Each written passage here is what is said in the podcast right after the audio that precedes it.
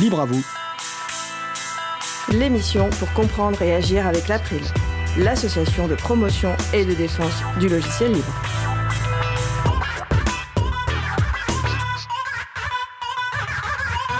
Bonjour à toutes, bonjour à tous. Vous êtes sur la radio Cause Commune 93.1 FM en Ile-de-France et partout dans le monde sur le site causecommune.fm.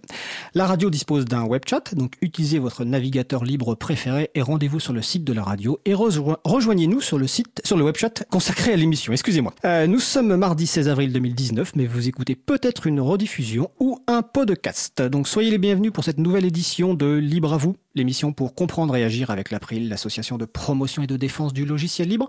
Je suis Frédéric Couchet, le délégué général de l'April. Le site web de l'April, c'est april.org et vous y retrouvez déjà une page consacrée à cette émission avec un certain nombre de références qui sera mise à jour après l'émission. Je vous souhaite une excellente écoute. Nous allons passer maintenant au programme de l'émission. Nous en commencerons dans quelques secondes par la chronique de Marie-Odile Morandi intitulée Les transcriptions qui redonnent le goût de la lecture. Donc Marie-Odile est avec nous euh, par téléphone, on la retrouve d'ici quelques secondes.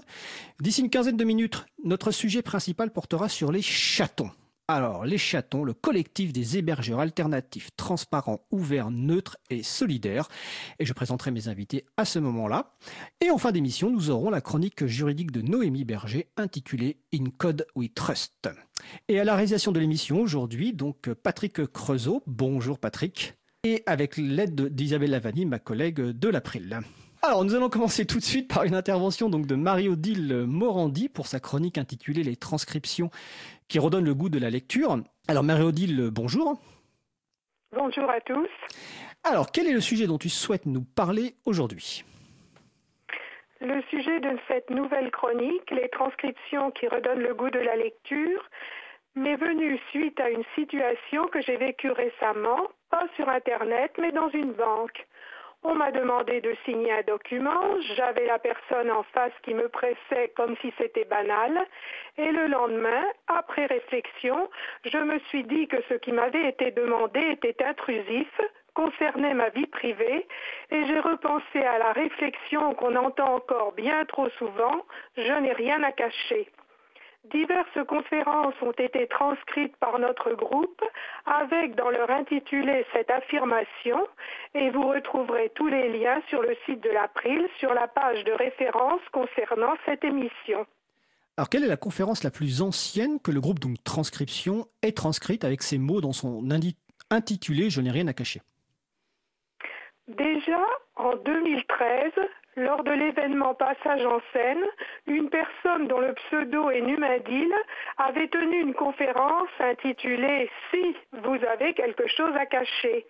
Il nous montre qu'il est très difficile de définir ce qu'est la vie privée, qui dépend de nombreuses variables, si bien que chacun d'entre nous aura sa propre définition et toutes ces définitions seront différentes. Il rappelle que quand on dit Moi je n'ai rien à cacher, il nous est répondu C'est que tu es un terroriste, un pédophile, voire les deux. Bien entendu, comme l'idée même de ces crimes est révoltante, il sera facile pour les gouvernements d'expliquer que la vie privée, eh bien, on la met au second plan. On en arrive à une société de surveillance généralisée avec comme conséquence une évolution de l'État policier au fur et à mesure des années. Numandil nous indique comment il a pu, presque par jeu, connaître la vie complète d'une personne et donc combien ce sera facile pour d'autres entités. Ses conclusions sont qu'il faut une sensibilisation dès le plus jeune âge, une éducation numérique, qu'il faudrait plus de transparence de la part des sites qu'on consulte concernant la récupération de nos données et qu'il faudrait expliquer au public que la nécessité de lire les fameuses CGU, les conditions générales d'utilisation, avant de cliquer sur le bouton OK est très importante. Je vous laisse lire la transcription de cette conférence, je le rappelle, de 2013, avec en particulier une actualité de l'époque concernant la reconnaissance faciale dans le, métro pour repérer les personnes ayant un comportement suspect. L'actualité récente, certes dans le registre de la publicité ciblée, dont il est aussi fait mention dans la conférence, a pointé le registre des fameux panneaux publicitaires dans les couloirs du métro qui diffuseront des messages différents selon les heures de la journée en fonction du profil des usagers. Cela ne manque pas de laisser perplexe. Donc ça, c'est la plus ancienne conférence. Et par la suite, quelles conférences ont été transcrites? Euh, diverses conférences ont été transcrites par la suite, en particulier en 2015, car plusieurs conférences se sont tenues sur ce sujet. 2015 est l'année qui correspond à la, à la, discussion de la loi renseignement au Parlement et à sa promulgation. Nous avons transcrit la conférence de Julien Beaubourg, alors doctorant dans une équipe de recherche, qu'il a donnée dans un séminaire à Nancy. Il aborde la question de façon provocatrice en disant je n'ai rien à cacher, donc j'ai donné à Google une licence de reproduction, de modification, d'affichage, de distribution de tous les contenus que je lui fournis. Quand j'envoie un message sur Gmail, Google en fait ce qu'il veut parce que je l'ai accepté. Il a le droit de lire, d'interpréter, de recopier, de distribuer les informations.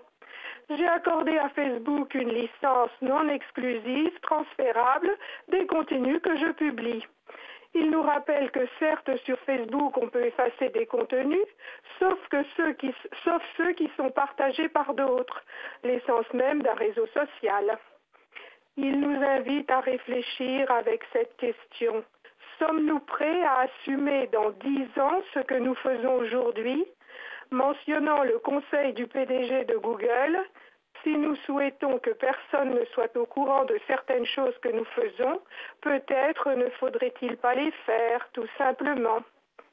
Il nous rappelle qu'une analyse de 2008 du principal fichier policier français comportait de nombreuses erreurs dues à des fautes de trappe, à des homonymies, qu'il faut se méfier de cette surveillance de masse dont on fait l'objet au quotidien et qui risque de nous mettre en péril.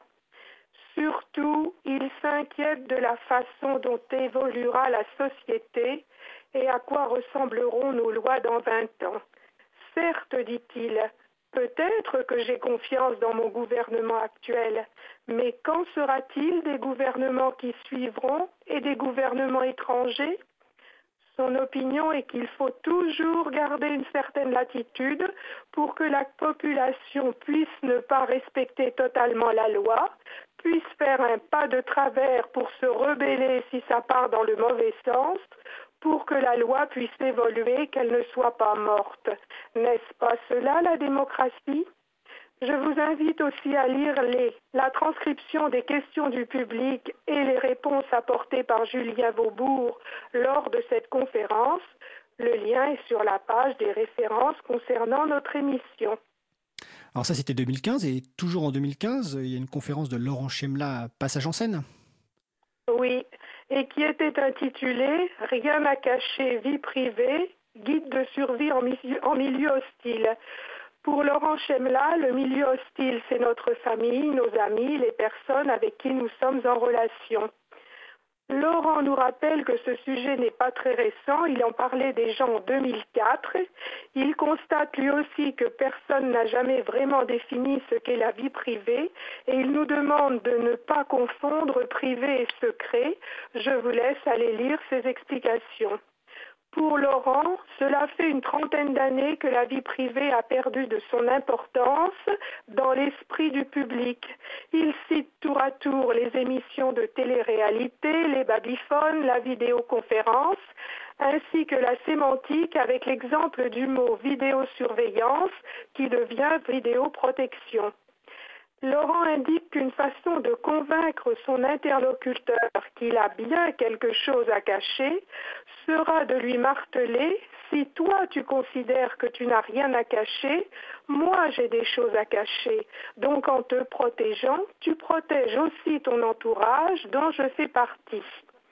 Mais pour Laurent, ce qui est plus grave, c'est qu'avec cette surveillance constante, on ne se sent plus libre. On n'agit plus de la même façon, non seulement physiquement, mais dans sa façon de penser. On adopte un conformisme qui nous est imposé, on ne se démarque plus, il n'y a plus de confrontation des idées, tout le monde adopte les mêmes. Il n'y aura plus de démocratie, nous dit-il, mais un semblant de démocratie. Certes, on ira toujours voter, mais pourquoi Aura-t-on encore le choix? Laurent est bien conscient qu'il donne cette conférence devant un public de convaincus, le public de passage en scène. Il nous propose des pistes que je vous engage à lire, car selon lui, il faudra beaucoup de travail et de temps pour faire en sorte que les gens se sentent concernés, pour que la vie privée retrouve sa valeur auprès du public. Alors tu cites Passage en scène, ça me fait penser que Passage en scène, donc c'est à Choisy-le-Roi près de Paris et que la prochaine édition arrive dans quelques mois. Alors j'ai pas les dates en tête, mais c'est sans doute juin 2019. Et le site c'est passageenschène.org, donc Passage en scène tout attaché. Euh, dernière question, Laurent. Euh, donc Chemla te semble, ne te semble-t-il pas un peu pessimiste sur le sujet? Oui, même lui, il me semble un peu pessimiste. Même lui, il euh, dit qu'il pense qu'il est optimiste. Et euh, il est surtout optimiste parce que nous parlons de cette question-là et qu'il y a des conférences concernant ce sujet.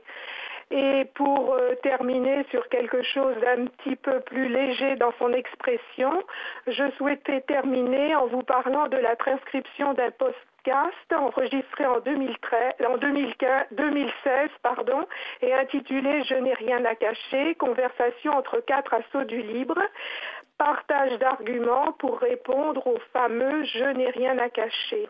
Là, le thème est traité de façon plus légère et plus accessible, mais de façon tout aussi percutante, avec des exemples choisis allant du journaliste qui veut protéger ses sources aux ados qui ne souhaitent pas que leurs parents ou leurs profs sachent ce qu'ils partagent avec, avec leurs amis.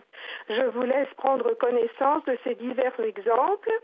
Il nous est aussi redit que les bases de données dans lesquelles chacun se retrouve de nombreuses fois sous de nombreuses formes ne sont pas toutes fiables, qu'il y a des homonymies, des risques d'usurpation d'identité.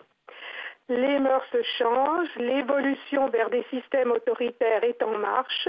Nous risquons d'être fichés demain comme ayant des comportements qui ne seront plus tolérés, avec comme conclusion de cet échange entre quatre assauts du libre, peut-être qu'on n'a rien à cacher, mais on a des choses à protéger.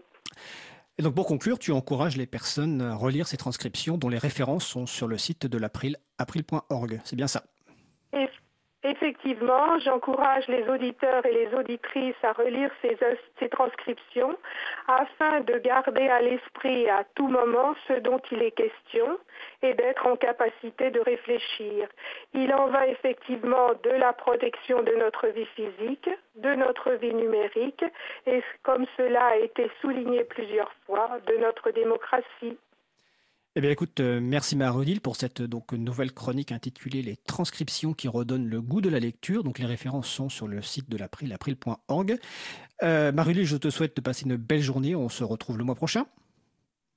Entendu. À la prochaine fois. À la prochaine. Donc, nous allons faire maintenant une pause musicale. Euh, le titre a été choisi donc par l'un de nos invités qui intervient tout à l'heure. Le titre s'appelle Clémentine. L'artiste c'est Lostana et on se retrouve juste après.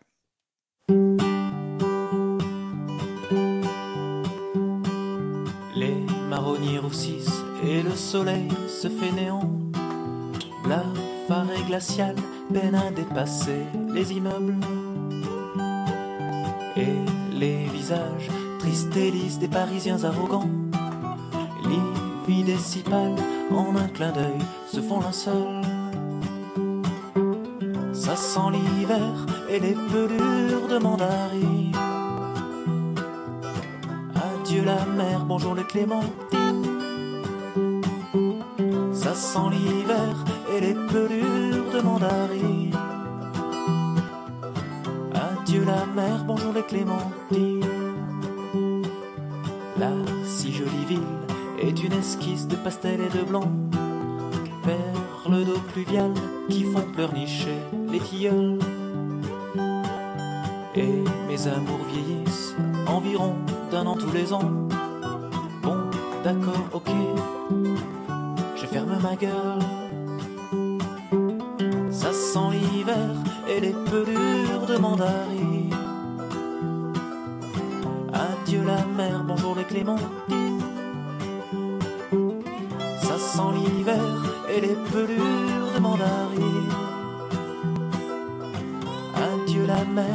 bonjour les clémentines.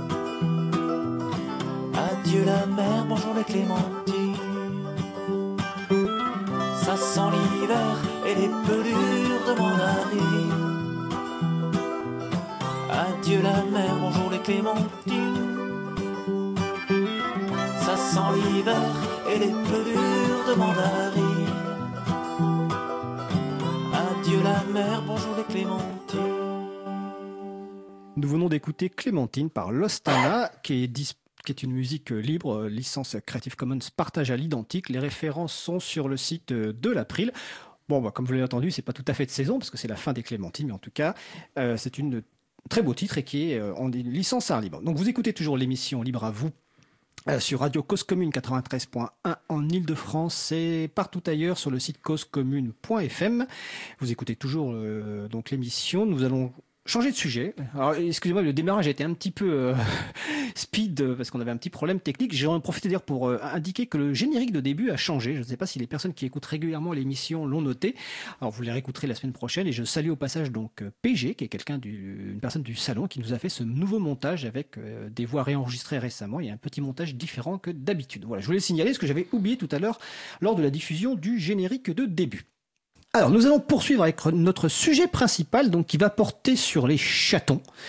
Donc, le collectif des hébergeurs alternatifs, transparents, ouverts, neutres et solidaires. Bon, des mots qu'on va expliquer au fur et à mesure. Hein, euh, et je vais commencer par présenter mes invités. Donc, normalement, nous avons au téléphone euh, NJ Gaudion de l'association Framasoft. Euh, bonjour NJ. Bonjour. Avec nous en studio, donc Denis Dordogne euh, de l'association Infini. Bonjour, Denis. Fred. Christian Pierre Maumont euh, de l'association April et du chaton Chapril. Bonjour Christian. Bonjour. Alors, nous allons parler donc des chatons, euh, ce collectif qui donc, euh, donc je vais re- re- refaire l'acronyme. Donc d'abord le site web c'est chaton avec un s.org. Donc collectif des hébergeurs alternatifs, transparents, ouverts, neutres et solidaires. Alors d'abord un petit tour de table de présentation rapide de chacun chacune d'entre vous pour dire bah, qui vous êtes en fait. Euh, donc on va faire dans le sens inverse ce coup-ci. Euh, Christian. Euh, bah alors moi je suis développeur du libre, membre de l'April, membre du conseil d'administration de l'April. Je fais des choses depuis une vingtaine d'années avec l'April.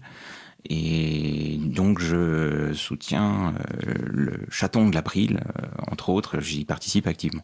qui s'appelle Chapril. Évidemment, jeu de mots entre chaton et April. Euh, Denis Oui, moi, à titre professionnel, je travaille euh, chez un hébergeur. Donc, c'est des gens qui fournissent des services sur Internet. Donc, on aide, les, on aide des, certaines boîtes à le faire. Et euh, bah, je fais partie d'une association qui s'appelle Infini, qui existe depuis euh, plus de 20 ans maintenant, presque 25, et qui fournit des services justement à ses utilisateurs et qui était dans les, parmi les chatons au lancement du projet. D'accord. Je précise tous les deux que vous êtes bénévoles dans les, vos structures de type chaton. Et toi, NJ Alors moi du coup je suis salariée au sein de l'association Framasoft qui a euh, du coup pour mission, objectif de faire la promotion du logiciel libre et des cultures libres en général.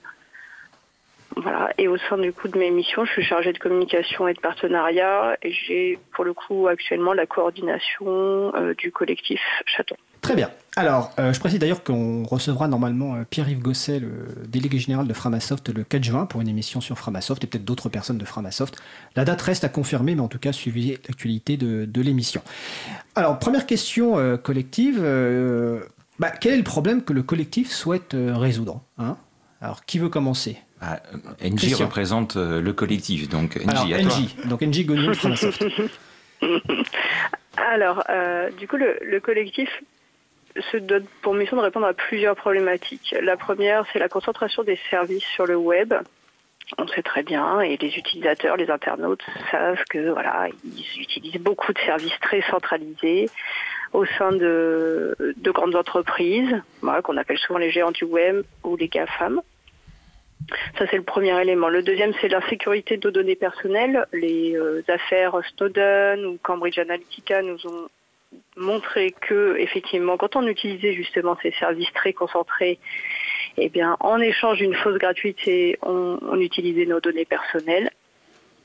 Et le dernier élément, c'est que on a beaucoup de menaces sur la liberté d'expression, voilà, et le partage des informations euh, du coup qu'on a sur le web. Donc ça c'était les constats de base euh, qui ont été faits, avec du coup la nécessité de repenser en fait euh, comment on permet aux internautes du coup d'utiliser des services qui vont leur permettre d'accéder à de l'information de manière plus neutre. Voilà, de communiquer sur des outils qui vont du coup ne pas les espionner ou ne pas utiliser leurs données personnelles, etc., etc.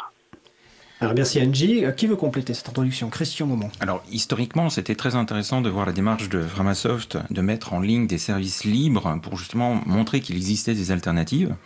Et euh, ça a été encore plus intéressant de voir, euh, après quelques années, cette réflexion de dire que bah, Framasoft ne devait pas être euh, le, le point central Alors, euh, de, de proposition. Christian, tu vas peut-être un peu vite peut-être pour les personnes qui nous écoutent. On va juste rappeler peut-être des dates. La première chose à laquelle tu fais référence, c'est la campagne Dégooglisons Internet de Framasoft. Donc en 2014, donc Framasoft propose un certain nombre de services euh, libres, éthiques, euh, loyaux, en alternative aux services des géants du web, euh, plus connus sous le nom des GAFAM, mais il n'y a pas que les GAFAM. Alors GAFAM, c'est Google, Amazon, Facebook, Apple, Microsoft, mais il y a aussi évidemment les, géants chinois, etc. Donc ça, c'est en 2014. Ah, Framasoft propose, à travers Dégooglisons Internet, de proposer des services. Une très belle campagne qui marche très bien, plein de gens utilisent les services. D'ailleurs, euh, ils ont dû, alors je ne vais pas parler en leur nom, hein, mais on sait qu'ils ont eu une montée en puissance de- des, des serveurs euh, qui a été nécessaire et qu'ils ont assuré et qui fonctionne très très bien. Euh, mais du coup, après, effectivement, a priori, il y a eu une, réflexion en se disant, mais euh, on ne va pas centraliser à nous euh, toutes les alternatives. Ça serait bien que d'autres le fassent et que ça soit décentralisé, que la, fourniture de, services alternatifs libres soit décentralisée. Et donc a, a mûri l'idée d'un collectif pour encourager cette démarche. Donc l'idée, c'était que, que la porte d'entrée ne soit pas uniquement Framasoft, la porte d'entrée alternative au GAFAM, mais soit un collectif. Euh, Denis, est-ce que tu veux rajouter quelque chose sur cette partie-là? Oui, oui, il faut bien se rendre compte que c'est progressif comme démarche. D'abord, on prend conscience de ce qu'on fait. Donc, on fera un blog, des choses qui pro- proposent des articles régulièrement pour expliquer c'est quoi les enjeux du, des grands du net. Après, il y avait eu l'étape euh, pour arrêter d'aller chez GAFAM, donc il y a les services par Framasoft. Et maintenant, on a une troisième étape pour les utilisateurs. Attention, Internet, ça ne doit pas être centralisé. Et c'est là-dedans que ça mène le, le projet Chaton. D'accord. NJ, comme toi tu travailles pour Framasoft, euh, est-ce que tu souhaitais ajouter des précisions sur cette partie historique? Euh, non, tout à fait, c'est la, c'est la démarche. En fait, le, nous, on dit souvent, on veut pas devenir euh, du coup le Google euh, du libre. Voilà, c'est la formule qu'on emploie et euh, le- le collectif chaton a vraiment été pensé du coup pour éviter euh, cette entrée, ce tuyau unique du coup d'accès aux, aux outils libres alternatifs. D'accord. Alors je vais rappeler les dates. Donc 2014, la campagne des Googlisons Internet, euh, et puis euh, le lancement du collectif Chaton 2016. Donc Christian, tu veux rajouter un dernier point sur cette Oui, introduction? Oui, il faut bien euh, avoir en tête que euh, des associations qui proposaient des services pour leurs adhérents ou, ou même ouverts à tout le monde, il y en avait.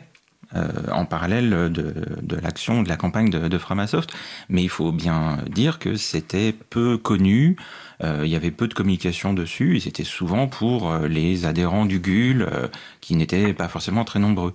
Alors GUL, c'est un groupe d'utilisateurs, d'ut- et d'utilisatrices de logiciels libres. On va éviter les acronymes où on les explicite. Mais c'est très intéressant. Enfin, c'est important que tu rappelles que euh, des structures offraient déjà ces services-là. Euh, Infini, par exemple, existe depuis une vingtaine d'années de mémoire. Euh, on a 25 ans l'année prochaine, faites le calcul. 25 ans, bah, 95. Encore plus anciennement que je pensais. Donc ces structures-là existaient. Par contre, ce qui va changer peut-être avec le collectif, et on va en parler, c'est que justement, c'est un collectif avec une dynamique et aussi avec une charte et un manifeste dont on va parler assez rapidement. Euh, donc ça c'est l'introduction un petit peu euh, historique avec donc avec le lancement donc en, en 2016 de ce de ce collectif. Euh, alors dans, dans, dans, le terme chaton donc avec un S parce qu'aujourd'hui on va parler des chatons avec un S et des chatons sans S qui sont les hébergeurs individuels. Chaton, donc ça veut dire collectif des hébergeurs alternatifs, transparents, ouverts, neutres et solidaires.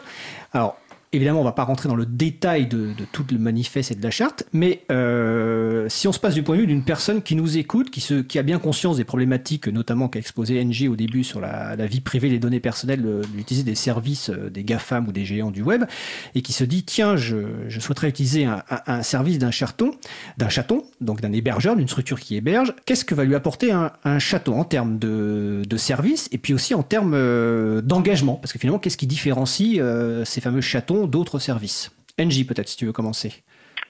Alors il y a plusieurs choses. Nous souvent on compare euh, du coup les membres du collectif, donc chaque chaton, euh, du coup, a des AMAP en fait. C'est une bonne analogie, je trouve, pour expliquer euh, du coup la façon dont et fonctionne le collectif et dont il est pensé au départ, à savoir du coup des personnes de proximité. Donc dans les AMAP, ça va être des producteurs. Dans du coup l'univers des chatons, ça va être donc des hébergeurs, donc des hébergeurs de, de de proximité qui vont proposer donc des services alternatifs et avec qui on va pouvoir avoir un échange. Il y a vraiment cette notion très très importante du coup qui est bien sûr faire héberger des services ailleurs que chez les géants du web, mais pas que. C'est vraiment rencontrer des personnes qui ont un engagement, avec qui je vais pouvoir échanger, avec qui je vais pouvoir aller boire un café, peut-être même auprès desquels je vais pouvoir m'investir aussi pour faire fonctionner tout simplement leur, les services qu'ils proposent c'est vraiment un élément euh, très important dans les dans les chatons. Et donc le chaton va pouvoir soit apporter du service soit apporter de la discussion soit de l'entraide euh, au sein d'une communauté plus large D'accord. Je, rappelle qu'une AMAP, euh, c'est une association pour le maintien de l'agriculture euh, paysanne. Et finalement, dans le cadre des chatons, euh, au lieu de trouver des paniers de légumes fournis par un agriculteur ou une agricultrice, agricultrice, on trouve des, services en ligne fournis par un hébergeur de proximité. Aussi, ça c'est le point important quand tu as parlé de prendre un café ou un verre avec les personnes qui hébergent un chaton. Ça fait partie des, engagements des, des chatons. Oui, Christian? Oui, alors ça c'est un point très important de pouvoir rencontrer les gens qui gèrent euh, les services, euh, parce que ça permet de créer une relation de confiance. Aujourd'hui, est-ce que les utilisateurs des services de Microsoft ou Google ont confiance en ces entreprises-là? Bah, difficilement. Euh, si elles veulent rencontrer, entrer en contact avec, c'est pas évident. Si elles veulent demander des vérifications ou comment ça fonctionne derrière, bah, elles auront pas, de réponse. Alors que justement, là, avec de telles structures, on peut les rencontrer, c'est des êtres humains, euh, des vrais êtres humains, on peut leur poser des questions, on peut même euh, participer. Et euh, du coup, la relation de confiance et de, transparence est, est géniale. Voilà. Alors, tu parles de transparence. Dans le mot euh, des chatons, il y a aussi ouvert, donc l'ouverture. Donc, l'un des engagements est euh, de base dans la, charte et de le manifeste. Alors, tous ces documents sont trouvables évidemment sur le site chaton.org, hein, donc chaton avec un S. Il y a la partie, on va dire, euh, informatique, qui est l'engagement logiciel libre. Alors, Denis, c'est quoi l'engagement logiciel libre au niveau des chatons? Bon, je ne vais pas forcément expliquer c'est quoi le logiciel libre, les gens doivent connaître à force d'écouter l'émission. Ah, tu peux réexpliquer en quelques mots. Hein. Donc les logiciels libres, c'est des logiciels qui se définissent par les libertés qu'ils fournissent. Donc on a la liberté d'utiliser comme on veut, la liberté de l'étudier, on a la liberté de le modifier si on a des, connaissances dessus, et on a le droit de le redistribuer euh, sous toutes les formes, même modifier. Et ça, c'est des, pour nous, c'est important d'utiliser que des logiciels libres parce que c'est vraiment l'aspect. On veut vraiment que les gens puissent avoir confiance sur toute la ligne de, ce qu'ils ont. Pas très français. Et euh, du coup, ils doivent euh, du coup, euh, si quelqu'un qui utilise nos services nous demande mais comment c'est fait, il y a quoi à l'intérieur, on peut lui donner. Donc s'il n'a pas de compétences, il peut demander à quelqu'un de vérifier, mais on sait que c'est transparent, n'importe qui peut vérifier que ce qu'on a, c'est ce qu'on dit. Christian, tu veux compléter? Alors de, ce point de vue-là, la charte est magnifique. Hein, J'encourage vraiment les auditeurs à aller la voir. Euh, elle reprend chacune des lettres du, du, du nom du collectif de Chatons et euh, c'est, c'est, pour chaque lettre est expliqué euh, ce qui est attendu. Et en fait, c'est d'énormes contraintes. Hein. Si on lit attentivement, il y a plein, plein de c'est pas contraintes. des contraintes, c'est d'engagement fort. Alors bah oui, mais quand on veut adhérer à ces charts, ça représente beaucoup de contraintes. Hein. Ça, ça à beaucoup de niveaux. Euh, même par exemple, il faut documenter sa plateforme, son, ses services, et il faut partager la documentation sur ces services. Donc du coup, j'utilise le mot contrainte exprès pour montrer que du coup, la charte est un vrai engagement, mais que ces contraintes, en fait, ne sont pas si euh, négatives que ça, dans le sens où elles montrent une démarche et elles permettent vraiment de partager et d'avancer. D'accord. NJ, donc la, charte et le manifeste a été euh, rédigé en grande partie par Framasoft, mais avec un appel à commentaires ouverts. Est-ce qu'il y a des points de la charte ou du manifeste que tu souhaites mettre en avant justement C'est cette partie engagement euh, par rapport justement aux personnes qui vont utiliser les services d'un chaton? Bah, un élément qui, moi, me semble intéressant, c'est les conditions générales d'utilisation. On en parle beaucoup auprès des services euh, privateurs euh, du coup, proposés par les gérants du net. En général, c'est incompréhensible, ça fait euh, voilà, une longueur incroyable. Il y a une obligation dans du coup la charte que l'ensemble des hébergeurs qui font partie du collectif euh, aient des conditions générales d'utilisation qui soient claires, accessibles à tout le monde et qui ne soient pas contradictoires, bien sûr, avec le reste de la charte, qui respectent les principes qui sont posés dans cette charte. Je trouve que c'est vraiment un élément important quand on a des conditions générales d'utilisation qui sont faciles à comprendre. Et ben c'est le premier élément de la confiance. Voilà. Ce qui n'empêche pas ensuite d'aller rencontrer. Mais je trouve que voilà, arriver sur un site et avoir ces CGU, c'est vraiment un élément euh, très important du coup pour rendre visible ce que fait chaque hébergeur. Et on va préciser que ces CGU, donc ces conditions générales d'utilisation, sont lisibles. Parce que souvent, elles ne sont Bien pas sûr. lisibles volontairement, évidemment, euh, chez d'autres structures. Euh, donc, elles sont plus ou moins longues. Alors, je précise que quand, quand on veut créer un chaton, même si on y reviendra tout à l'heure, euh, Framasoft, euh, on peut s'inspirer des CGU qui existent déjà. Donc, par exemple, dans le cas du Chapril, on s'est inspiré des, CGU de, Framasoft. Donc, ça, c'est important. Et dans les CGU, donc, euh, on a parlé de logiciel libre, on a parlé aussi de transparence de données personnelles. Il y a un engagement très fort sur la protection des données personnelles et sur la transparence, par exemple, des demandes qui pourraient être de fait de retrait aussi ou d'intervention, par exemple, judiciaire. C'est-à-dire, quand tu parlais, Christian, tout à l'heure de transparence, normalement, les pages de chaque chaton doivent afficher euh, sur ces pages, en fait, à la fois aussi les incidents techniques, mais aussi les demandes éventuellement de retrait, euh, les informations, les problèmes techniques qu'il pourrait y avoir sur des données personnelles. Et il y a un engagement très fort. Il y a aussi, et je, je vais vous redonner la parole, euh, je crois de mémoire qu'il y a un engagement sur les modèles économiques de ne pas recourir à la publicité pour éviter le filtrage des personnes qui utilisent ces services. Christian Oui, et de ne pas euh, faire d'argent avec les données euh, personnelles Voilà. ou les données collectées dans le cadre de l'exploitation de la plateforme. Exactement. D'accord. Denis, là-dessus on a le droit à la publicité, mais elle ne doit pas être euh, par Ah, rapport à données personnelles. Doit- bah, les, les- les données, utilisées- enfin les, les publicités ne doivent pas utiliser les données personnelles pour euh, être personnalisées, etc. D'accord, On bon. peut avoir le modèle économique qu'on veut. Ok, bah ça c'est merci de, de cette correction. Effectivement, j'avais peut-être lu un petit peu vite. Christian? Et effectivement, on parlait d'AMAP tout à l'heure, mais euh, n'importe quelle entreprise ou structure juridique peut euh, se déclarer euh, un chaton du moment qu'elle respecte la charte. La charte n'est pas euh, un, un, un point de blocage par rapport à une structure d'entreprise. On va y revenir effectivement tout à l'heure. Donc j'encourage les personnes euh, d'aller sur le site des chatons, donc chaton.org, donc avec un S, pour notamment bah, lire un petit peu le manifeste et, la charte, et aussi une, foire aux questions. Vous y trouvez notamment bah, des engagements aussi, une partie sur la neutralité aussi, euh, sur l'absence de censure a priori. Donc peut-être qu'on ne rentrera pas dans le détail aujourd'hui de ces, ces aspects-là, mais peut-être qu'on fera une autre émission où on rentrera un peu plus dans le détail, notamment parce qu'il y a des évolutions euh, juridiques euh, qui arrivent. mais un point essentiel, le statut d'ailleurs, quand on parle d'hébergeur, on parle bien du statut d'hébergeur dans le sens de la loi pour la confiance dans l'économie numérique. C'est un point essentiel qu'on abordera peut-être dans une seconde émission parce que euh, si on si n'a pas ce statut-là officiellement, en tout cas si on ne déclare pas en tant qu'hébergeur, on peut avoir quelques problèmes quand on héberge un chaton. Là, je parle d'un point de vue simplement héberger un chaton. D'où l'intérêt d'utiliser vraiment la charte chaton et d'intégrer le collectif parce qu'il y a vraiment une base qui donne des, un périmètre euh, clair qui aide à démarrer quand on veut se lancer et euh, c'est très pratique.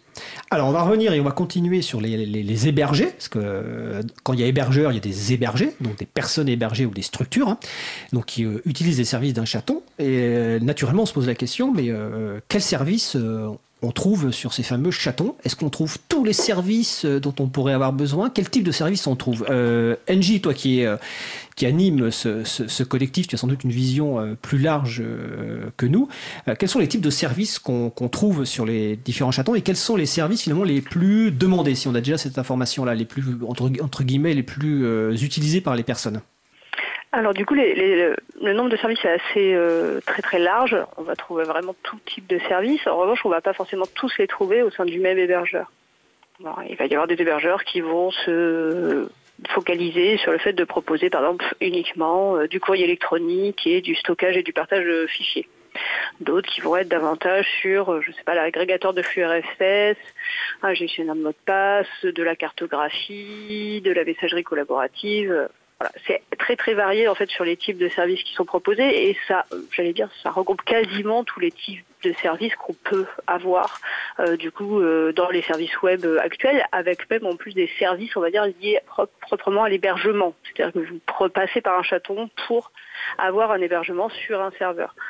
Voilà, qui relève du coup d'autres choses que du service euh, web dans son dans sa globalité. Mais du coup, c'est voilà, d'un chaton à l'autre, on va avoir des choix qui vont être faits par bah, tout simplement les personnes qui composent le chaton, la structure qu'il y a derrière, qui ne pourra pas euh, forcément maintenir tous les types de services, c'est impossible, et qui donc va faire des choix en fonction de sa compétence. Ah.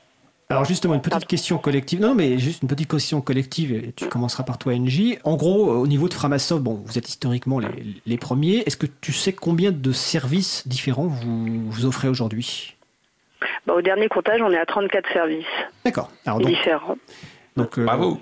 Voilà, bravo. Donc, je pense qu'il y a une large, large palette de, services. Donc, je vais poser les mêmes questions. Euh, on va commencer à, pour, à Denis, donc pour Infini. Ça dépend ce qu'on appelle service, mais euh, entre 30 et 50, je dirais, selon la définition qu'on utilise. Ah, d'accord, ok. Aux utilisateurs Oui, enfin, en fait, quand on est devenu chaton, on a, on a proposé des services que faisait Pharmasoft, hein, le pad, des choses comme ça. Donc, on a, on a récupéré une douzaine.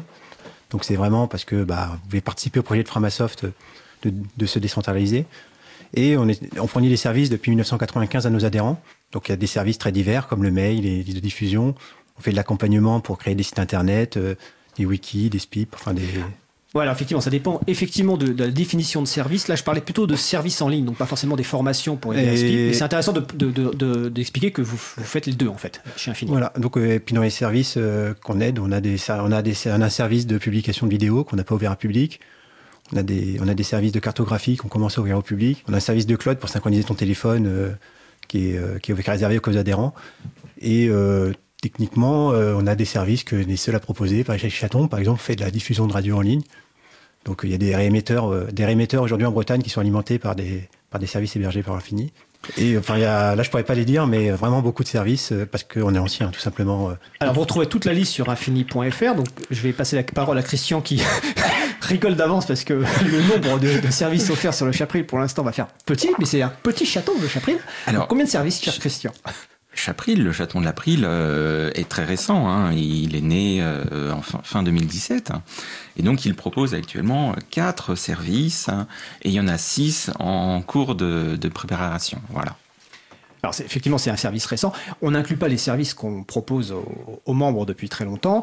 Et ça fait penser que tout à l'heure, on aura justement une discussion euh, après la pause musicale qui va bientôt arriver sur justement bah, à quel type de public s'adressent les services. Est-ce que certains services sont restreints en fonction du, type de public? Bon, donc on voit déjà quand même, en tout cas en allant sur chaton.org, on peut trouver largement des, euh, services et avec un, aspect euh, local qui est très important parce que je vais peut-être oublier de préciser que Infini c'est en Bretagne. Oui, à Brest à Brest. Euh, euh, Framasoft, une partie de l'équipe est à, est à Lyon, si c'est bien ça, Angie? Oui, cependant, nous, on, a, on dit que plutôt notre euh, univers, c'est le web. Oui. on n'est pas trop localisé, puisque du coup, on, propose que des services web donc, qui sont accessibles a priori à n'importe qui. Voilà. Et bah, Chapril, c'est pareil, c'est accessible à n'importe qui, même si beaucoup d'événements, notamment les apéros, les rencontres, se font à, Paris, même s'ils peuvent se faire aussi également ailleurs. Oui, à Marseille, à Toulouse, non, Montpellier et bientôt à Toulouse, j'espère. Et euh, dans nos animateurs de, de, service euh, au Chapril, on a des Lillois, on a des maintenant des, des euh, Mulhousiens, on a, enfin, c'est assez réparti. Donc s'il y a besoin de rencontrer, on a voilà, des gens qui ne sont pas que à Paris.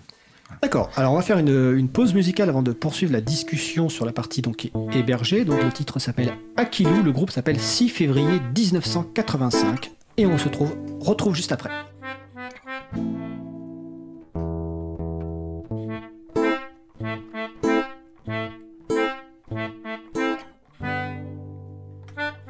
Cause commune 93.1 Elle garde près de soi, caché au creux de son bras, un joujou et un gros doudou.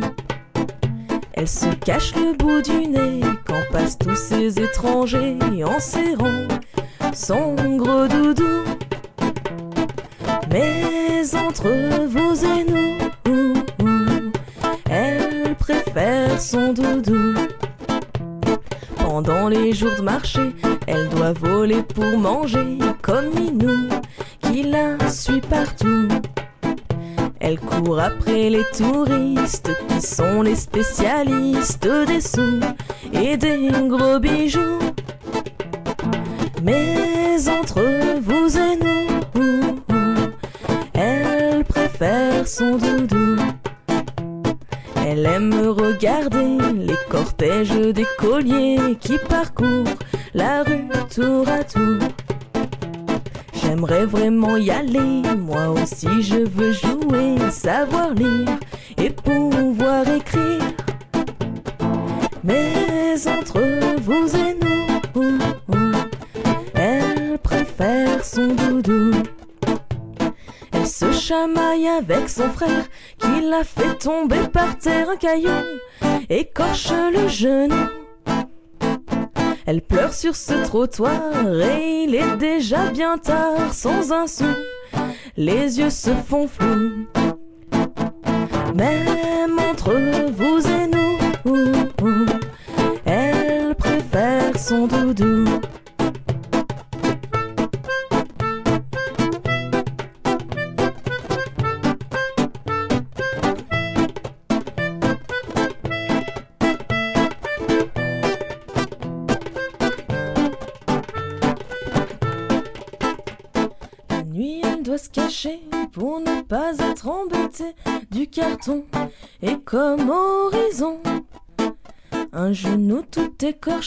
qui ne pourra être soigné sans un sou et sans vous et nous.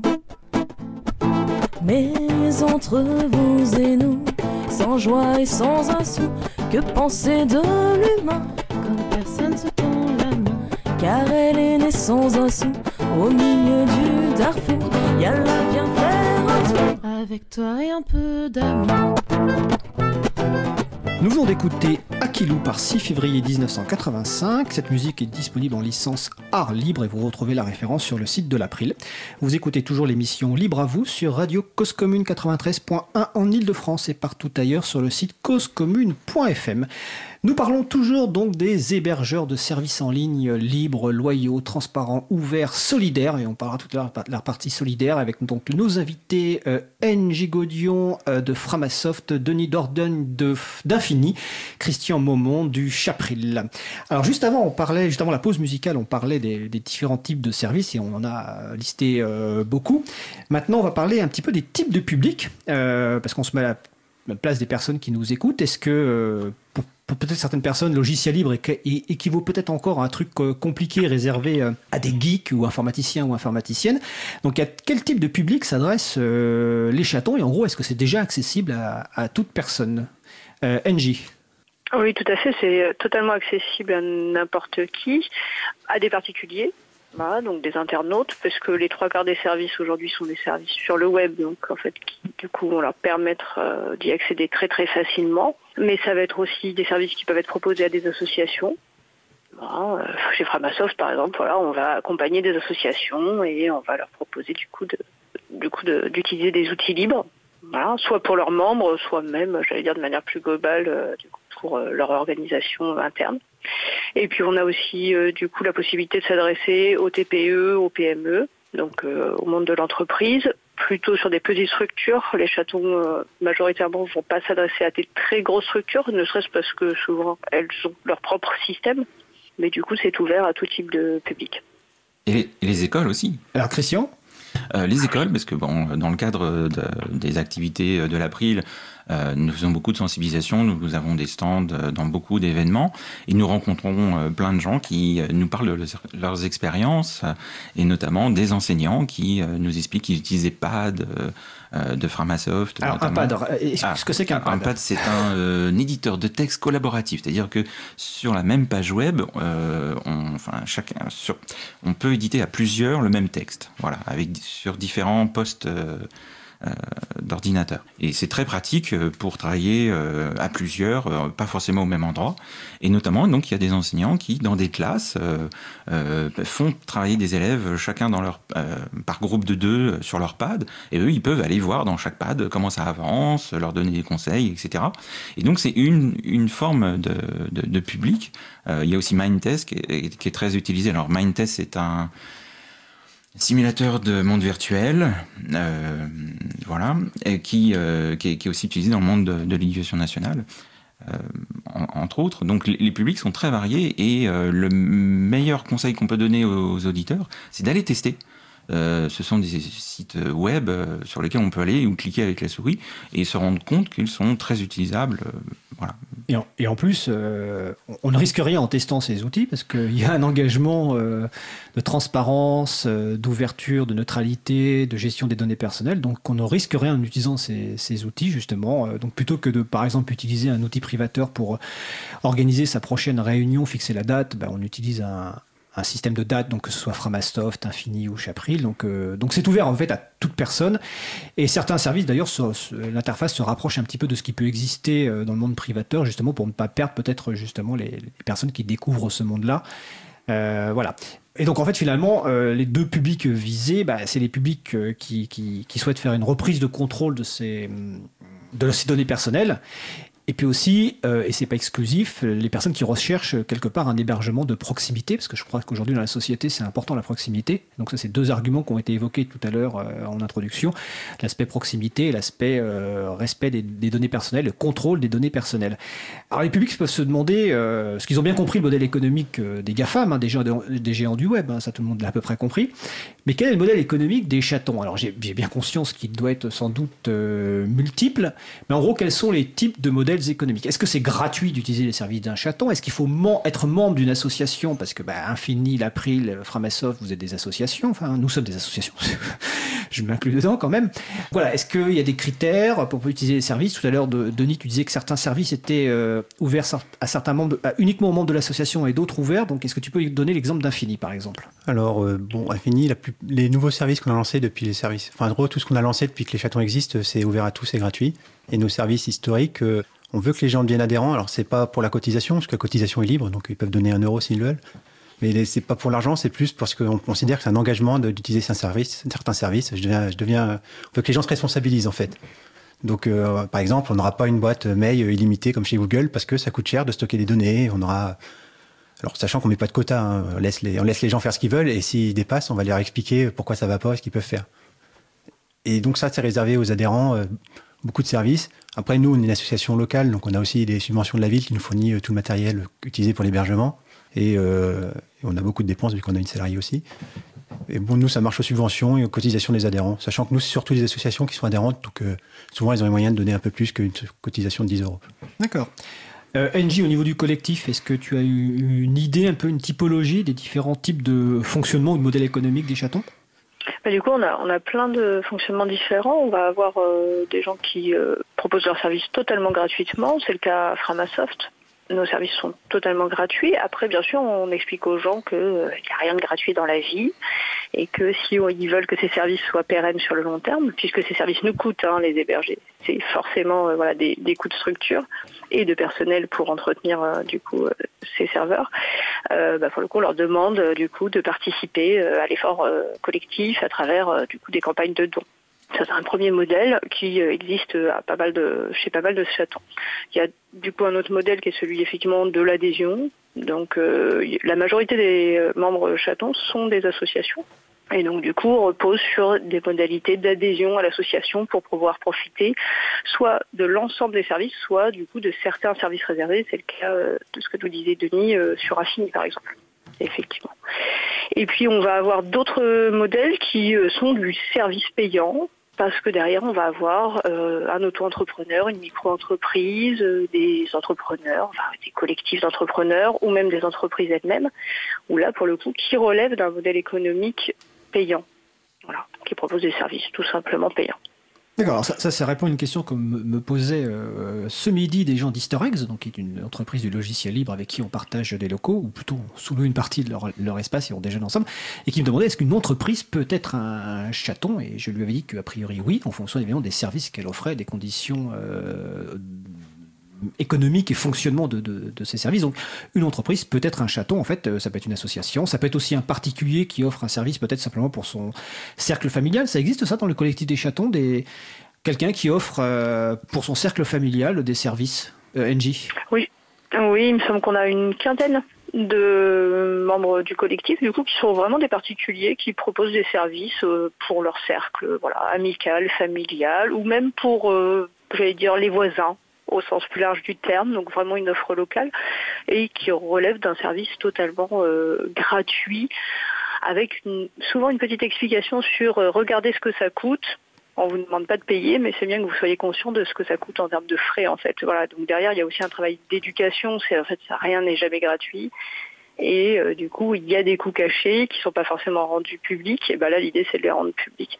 Donc euh, oui, oui, je crois qu'on est à une quinzaine euh, de particuliers qui proposent ce type de service. Alors, je te une petite question sur le nombre. Combien de chatons aujourd'hui officiellement dans le collectif? Alors, au dernier comptage, on est à 63. D'accord, donc 63. Ça c'est voilà. pour voilà. Et alors on va on va parler tout à l'heure, euh, même si le temps avance en fait très vite euh, du collectif, mais voilà aujourd'hui on en est à 63. Il y a un certain nombre de portées de chatons qui arrivent régulièrement. Mm. Donc justement avant de, de, de, de, passer sur la partie vraiment euh, collective, ah Denis tu veux intervenir, vas-y. Oui, je veux préciser quand même pour les entreprises qui peuvent devenir membres dans le solidaire, il y a les critères de l'économie sociale et solidaire. Donc typiquement, le, le, plus gros salaire peut pas être plus de 5 fois ou 7 fois, je sais plus, le plus petit salaire. 5 fois 4. 4. Ah oui, plus de 4 fois le salaire le plus bas, des choses comme ça. Donc il faut aussi respecter les critères de l'ESS.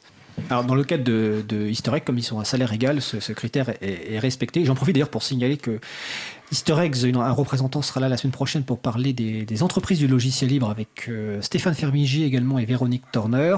Et en mai, il y a une émission sur les modèles d'organisation d'entreprises du libre, justement avec Easter Eggs, qui est un modèle assez particulier qui nous expliqueront, et également quelqu'un de la SCOP 24e euh, qui fonctionne sur le modèle d'entreprise libérée. Donc là, on parlera pas forcément de, de logiciel, mais plutôt de modèle d'organisation. Voilà, c'est le programme est de toute façon en ligne sur le site ah bon. de, de l'April. Donc, avant de parler du collectif, euh, tout à l'heure, on a pendant la pause, on a évoqué un service qui est sans doute souvent demandé et dont ma collègue, par exemple, Isabella Vanni, euh, est très fan aujourd'hui et qu'elle utilise le service d'un chaton qui est la mère Zaclis, c'est l'hébergement de, de, courriel. Il y a relativement peu de, de chatons qui proposent de l'hébergement de courriel, hein, j'entends bien. Et Denis, est-ce que tu peux nous expliquer pourquoi? Alors, c'est en gros le courriel, c'est une grosse demande, mais c'est dans une, dans une structure, ce sera 1% du service et 99% du travail. Parce que gérer du courriel avec des, avec des spammers qui peuvent venir, avec des gens qui sont dans l'oligopole. Hein, le courrier, c'est du oligopole, hein, c'est les fournisseurs d'accès en gros, et Gmail, euh, MSN, enfin c'est vraiment. Euh, Yahoo, Yahoo, enfin. La Poste, qui. Oui, ah, oui, la Poste. Je travaillais pour eux, c'est pour ça. Donc du coup, c'est euh, le mail, c'est vraiment, bah, clairement, c'est un métier à faire. Enfin, à tous les nouveaux chatons qui se lancent, on leur dit faites pas de mail, parce que ça, ça peut les décourager assez vite. Donc chez Infini, j'ai eu la chance de travailler dans le mail professionnellement, donc euh, j'ai pu travailler à, à, mettre les choses en place, mais même encore, on a des problèmes. Et euh, c'est pour ça, des, du service mail, vous en trouverez assez peu. Framasoft a indiqué clairement que jamais ils font de l'hébergement de boîte mail. Ils font déjà des listes de diffusion, donc c'est pas mal. Hein, Alors, par contre, effectivement, on précise que pour les listes de diffusion, Framasoft propose ses services et d'autres chatons le font. Mais là, on parlait de mail individuel personnel. Donc, vous avez, à part la mère Zaclis et peut-être deux ou trois autres, il y en a peu qui le font. Oui. Et euh, nous, on a déjà eu des problèmes chez Infini. Depuis qu'on parle de nous chez les chatons, on peut adhérer en ligne. Il y a déjà quelqu'un qui adhère en ligne juste pour pouvoir envoyer des spams derrière. D'accord. Donc, c'est un problème qui veut vite se présenter. Christian, tu veux ajouter quelque chose Il faut savoir que c'est pas un problème technique, c'est un problème de relation, parce que quand on se fait blacklister par un, un gros hébergeur, bah, les courriels passent plus, et donc il faut téléphoner, il faut passer par des procédures, et c'est pas c'est pas du technique, c'est pas de, de l'humain. C'est de l'humain. Euh, Est-ce que NJ, tu confirmes cette euh, situation de peu de services mail dans les courriels, dans les chatons? Ben, je viens de regarder du coup sur le site. Alors, on n'a pas mis euh, en détail, en tout cas, quand c'était la proposition de mail, si c'était du, du mail individuel ou si c'était du mail rattaché du coup à, un- un nom de domaine de l'assaut. Il y a 29 a priori chatons Ah, quand même, donc un tiers. ce type de service, ouais. Un tiers. Même plus d'un tiers, oui. Alors, bah, ça me fait penser d'ailleurs, donc, pour les personnes qui se poseraient la question, où vais-je pouvoir trouver mon futur petit chaton à moi adoré pour euh, avoir quelques services Eh ben, Vous allez sur le site chaton.org, donc avec un S, et là vous avez un petit moteur de recherche où vous pouvez chercher par type de service, par modèle d'organisation si je me souviens bien, et aussi par proximité par rapport à un endroit où vous habitez, par exemple. hein. Et il y a une carte. Et il y a une carte. Christian me fait un petit signe, donc je vous fais pour me montrer effectivement qu'il y a également une carte. Donc le site de référence c'est chaton avec un s.org et évidemment on vous encourage à tester ces outils. Euh, Christian, tu veux ajouter quelque chose? Ouais, mon- je t'entends peiner à rajouter le S à chaque fois, mais dis-le, chatons.org. Ah, chatons.org, d'accord. Oui, pourquoi pas Oui, bah c'est vrai que pour la transcription, ce sera peut-être plus simple pour Merolde. Donc chatons.org. Et donc on va parler maintenant donc des, des chatons dans les quelques minutes qui nous restent. Donc là vraiment du parti du, du collectif. Pour les personnes qui voudraient aller un peu plus loin, c'est-à-dire plutôt euh, participer au collectif. Alors déjà, bah, euh, question pourquoi rejoindre le collectif? Et finalement, quelles sont les, compétences nécessaires pour euh, participer à ce collectif, euh, soit en créant un chaton, soit en rejoignant un chaton, soit en participant dans la vie du collectif? Euh, on va commencer par, tiens, par, par NJ qui anime ce, collectif. Donc voilà, pourquoi contribuer au collectif chaton et quels sont les, besoins, les compétences nécessaires pour contribuer? Bah, du coup, ça dépend vraiment des personnes. On va avoir des personnes qui vont du coup vouloir rejoindre le collectif, donc qui vont avoir une proposition de service et qui, parce que ces services euh, et leurs modalités respectent les règles, tout simplement qui sont formalisées du coup par le manifeste et la charte, euh, vont vouloir euh, du coup euh, rejoindre le collectif. Alors tout simplement pour être peut-être visible, mais aussi pour montrer justement qu'ils respectent ses engagements. Et du coup, le fait de rejoindre le collectif les oblige, entre guillemets, du coup, à s'investir dans ce collectif. Voilà, on est dans un modèle où, pour le coup, le collectif ne fonctionne que parce qu'il y a des membres à l'intérieur qui le font fonctionner. Donc le, le- la participation peut être diverse et variée. Ça peut être euh, effectivement euh, la communication autour du collectif, le partage d'informations entre les membres. Il y a un aspect très solidaire au sein des chatons. L'objectif, c'est que voilà, les différents membres du collectif puissent euh, du coup s'informer euh, sur différents aspects, que ce soit sur l'aspect très technique, par exemple, voilà, j'ai un problème technique sur tel aspect, je demande de l'aide, ou euh, j'aimerais savoir comment je peux développer tel ou tel service. Enfin voilà, il y a un travail d'entraide très très fort. On a aussi du coup du, du travail plutôt plus, par thématique. Par exemple, pour notre site web, on a un projet de refonte, donc euh, il y a possibilité de s'engager à travailler sur la refonte d'un site web, mais euh, voilà, on, on a travaillé aussi sur la liste des services qu'on propose. Il y a la possibilité de traduire les pages. Voilà, on essaye du coup de rendre le collectif visible auprès d'un public euh, non francophone, donc on a besoin de traduire du coup certaines pages du site web, et puis valoriser l'ensemble des activités des membres du collectif. Ça, ça passe par l'animation euh, du coup de, de comptes sur les médias sociaux, par exemple. D'accord. Alors une petite question, co- comment l'animation du, enfin quels sont les outils utilisés pour l'animation du collectif? Est-ce que c'est une, une liste de discussion Est-ce que c'est un forum? Euh, Quels sont les outils utilisés? Alors on a du coup une liste de discussion, on a un forum, donc on a les deux outils, mais on a aussi un wiki qui permet de documenter l'ensemble de, de nos pratiques euh, collectives.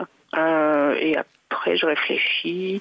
Et après on a un guide, voilà, qui du Ah, coup quoi un est guide Alors un guide du coup c'est une ce qu'on appelle une forge de logiciel euh, qui va permettre du coup à comment je peux dire à l'ensemble des personnes qui vont se sentir euh, sensibilisées en tout cas de venir proposer des modifications sur ce qu'on propose. Sachant que nous à l'intérieur de cette forge en fait on ne met pas que du logiciel. On met aussi par exemple la charte. Et donc potentiellement n'importe quel membre des chatons va pouvoir me dire tiens dans la charte moi il y a telle phrase qui me semble pas pertinente ou qui me semble qu'il faudrait mieux formuler ou j'ajouterais tel élément. Voilà. donc on utilise un, un outil qui sert à la base vraiment pour la construction d'un logiciel pour d'autres fonctionnalités qui sont plutôt l'échange autour de contenu. Et donc la personne, par exemple, si on prend l'exemple de cette fac, euh, enfin de, cette charte, de cette phrase que elle verrait rédigée différemment, la personne peut proposer ce qu'on appelle un patch, c'est-à-dire une modification, euh, une nouvelle formulation de la phrase qui sera peut-être ou pas intégrée dans la version euh, supérieure de, de, cette charte. Et donc euh, là, l'outil que vous utilisez, effectivement, c'est c'est un guide qui est très utilisé parce que même, je crois, les- l'État a mis des, du code public il y a quelque temps sur le guide de Framasoft. hein, voilà, donc c'est un outil très utilisé qui existe depuis maintenant une vingtaine d'années de mémoire ou peut-être 20 moins. Bon, moins. Ok. Enfin, peu importe. Donc voilà. En tout cas, il y a, ça- il y a cet aspect collectif. Alors. Et maintenant sur l'aspect, euh, une structure qui souhaite euh, rejoindre le collectif, ou en tout cas quelqu'un qui souhaite s'impliquer, soit une structure, soit une personne, euh, en fournissant des services, qu'est-ce que vous lui conseillez? C'est de, rejoindre un chaton qui existe déjà? C'est de lancer un chaton avec des premiers services? Christian Alors, toutes les approches sont bonnes. Si c'est quelqu'un qui veut dans son coin s'exercer, découvrir ce, bah, ce que c'est que de monter des services, les mettre en ligne, etc., il faut le faire. Il ne faut pas que les gens se mettent de barrières. Si par la suite euh, ils trouvent que c'est trop astreignant, trop compliqué, c'est pas grave. Leur expérience, ils pourront la euh, capitaliser en rejoignant un autre chaton. C'est déjà arrivé. Il y a déjà des chatons qu'on dit euh, c'est trop astreignant, on n'arrive pas à suivre on n'est pas assez nombreux, on arrête, mais en fait, ces personnes-là, après, rejoignent un autre chaton pour que ce soit plus, facile et, continuer le- le projet, un projet. D'accord. Et quelles sont les compétences pour vraiment être hébergeur? Est-ce qu'il faut que des compétences techniques? Et quel type de compétences techniques? Alors là, j'ai posé la question à, Denis Dordogne qui nous a euh, pondu il y a quelques semaines euh, un article assez long sur, donc, sur qui est un site de référence sur l'actualité euh, du logiciel libre, et dont les références aussi sont sur le site de l'April, où tu, expliquais un petit peu ce que était le métier d'hébergeur hein, en tant que, structure. Voilà. Quel type de compétences techniques il faut pour héberger? C'est compliqué. En fait, euh, si on est très passionné par la technique, on peut rapidement, euh, rapidement faire des choses. C'est très bien documenté. hein. En fait, il faut savoir que les hébergeurs, c'est un métier euh, les informaticiens qu'on appelle simple. Il faut juste savoir lire de la documentation et parler anglais pour, euh, pour, dire que si on a des problèmes. Donc, si on veut se lancer, il bah, faut se lancer tout seul. Moi, je, moi, je suis arrivé là-dedans. J'ai un master en programmation qui me sert absolument pas. Je, je me suis lancé là-dedans parce que, bah, infini, j'avais reçu l'équipe- bénévole. Je connaissais absolument rien. Je m'y suis mis et euh, pour avoir lu quelques docs, bah voilà, je suis, expert maintenant. Euh, donc, si on a des compétences techniques, c'est assez facile. Si on n'a pas de compétences techniques, un hébergeur a besoin toujours d'autres compétences au sein, de lui. Donc, euh, peut-être pas se lancer son chaton soi-même, mais aller rejoindre un chaton à côté pour, euh, bah, je sais pas, par exemple, pour les aider à traduire. Enfin, nous, Infini, on traduit euh, le logiciel SPIP en breton. SPIP, c'est un qui permet de, de construire des sites internet. Donc, un chaton a toujours besoin de compétences euh, qu'il n'a pas au son sein. Donc, faire du graphisme, de la communication, peut-être juste participer à l'animation du collectif chaton, parce que quand les gens sont tous dans la technique, ils n'ont pas forcément le temps de faire en plus s'occuper du collectif.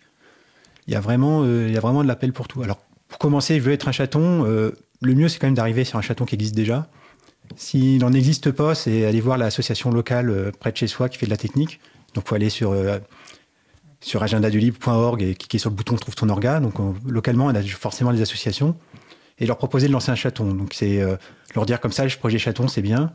S'ils ont des questions, moi, je suis tout à fait prêt à me déplacer pour leur expliquer c'est quoi l'activité d'hébergeur. Je le fais déjà. J'ai encore rencontré des gens de l'école 42 hier.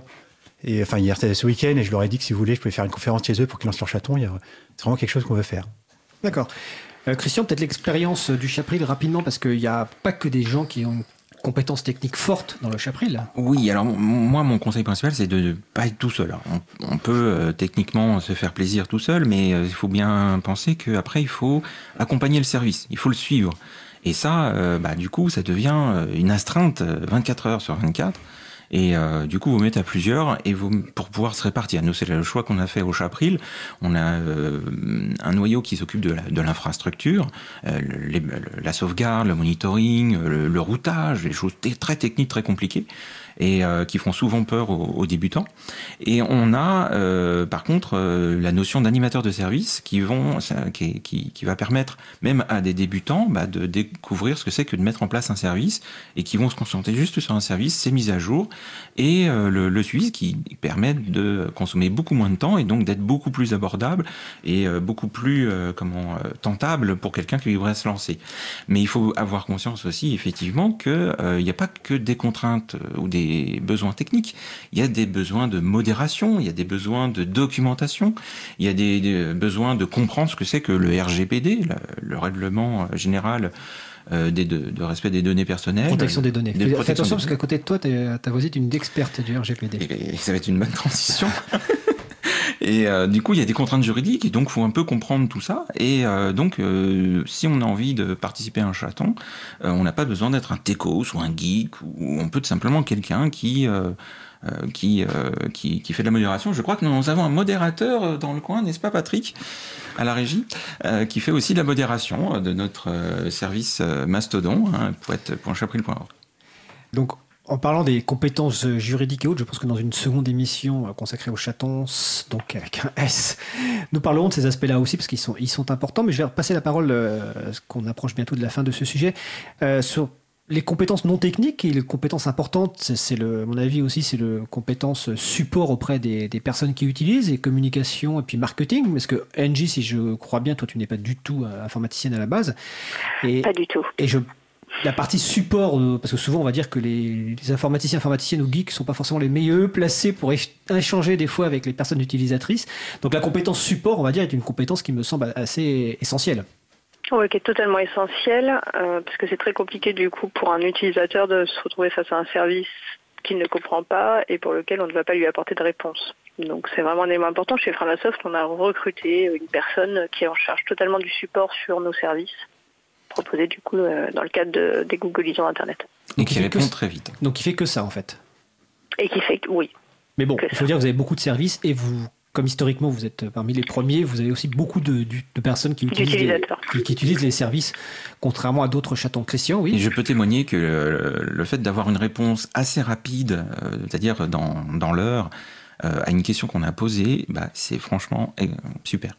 Avant de faire un tour de table final pour euh, savoir si vous avez des événements ou des annonces à faire, peut-être NJ sur euh, tout à l'heure tu parlais donc du, collectif et je crois que tu as parlé de la feuille de route ou peut-être des projets à venir. Est-ce que tu peux nous dire s'il y a hum, des choses euh, à venir sur le justement sur la partie le collectif, l'animation? Oui, du coup, euh, j'ai posté hier, donc c'est vraiment très récent sur le forum euh, des chatons, du coup, la, feuille de route euh, pour euh, mai-octobre 2019, donc avec un ensemble de d'objectifs en tout cas à atteindre. Je ne sais pas si j'arriverai à faire tout ça avec les chatons puisque c'est pas moi qui les fais toute seule.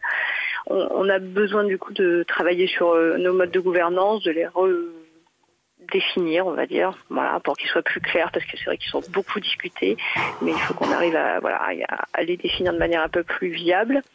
Euh, davantage euh, développer la- les rencontres qu'elles soient virtuelles ou euh, purement euh, physiques, mais du coup, euh, voilà, que les, membres des chatons puissent se retrouver dans des espaces du coup de discussion. On lance euh, à la fin du mois ou début du mois de mai du coup euh, la révision collective, donc qui est le principe de vérifier, enfin de, de permettre aux chatons de mettre à jour leurs informations sur le site internet. Donc euh, s'ils ont développé des nouveaux services, voilà, rendre visible ce qu'ils font et s'assurer qu'ils respectent toujours les points de la charte c'est un élément important. Donc ça, c'est des choses qui vont arriver très prochainement. Euh, on a bien sûr la mise à jour du site web, j'en ai déjà parlé euh, du coup tout à l'heure, euh, la réponse de l'interface de recherche, enfin voilà, ça c'est plutôt de l'habillage du coup graphique pour rendre les outils plus en phase avec en tout cas les besoins des internautes. Et puis bien sûr beaucoup de communication et de documentation. Voilà. Peut-être parce que moi c'est mon c'est mon background professionnel et que du coup je trouve qu'il y a un petit déficit de documentation pour expliquer comment fonctionne euh, notre collectif et surtout pour référencer. En fait, on se retrouve qu'il y a des membres de certains chatons qui posent des questions qui ont déjà été posées, je sais pas combien de fois.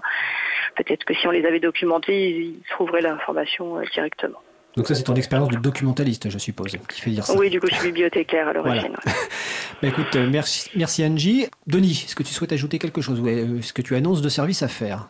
Non, non, mais euh, le vrai grand enjeu sur les six prochains mois, c'est euh, vraiment de gérer la gouvernance, parce que pour l'instant, elle est faite par Framasoft uniquement, et Framasoft annoncé- a déjà annoncé qu'à partir de novembre, c'est plus eux.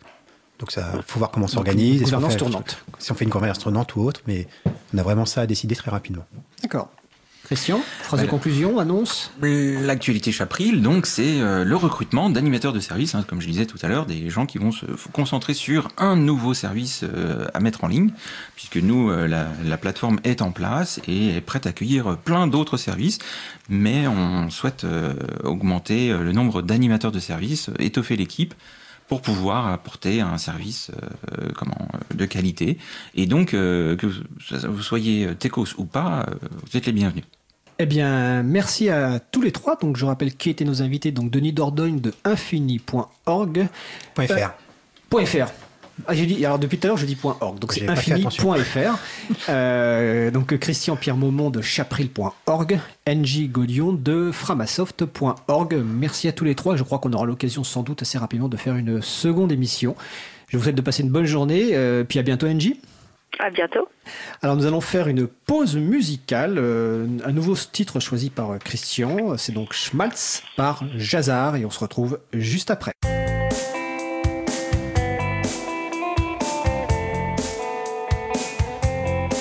Cause commune,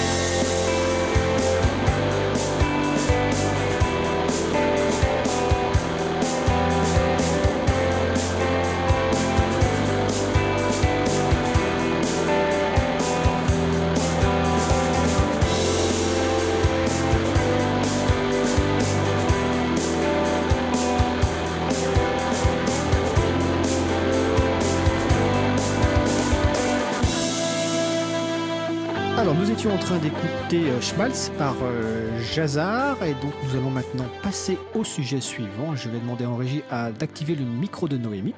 Merci Patrick. Donc le sujet suivant, comme je disais tout à l'heure, donc c'est la chronique juridique In Code We Trust de Noémie Berger. Et donc j'ai commencé à dire que le but de la chronique, enfin la description, c'était d'évoquer le code à la main, une règle de droit ou un procès en lien avec les œuvres, les données, les logiciels ou les technologies. Alors Noémie, de quoi souhaites-tu nous parler aujourd'hui? Bonjour Fred. Ah, Bonjour Noémie, excuse-moi. Aujourd'hui, je, je vais vous parler des délits informatiques.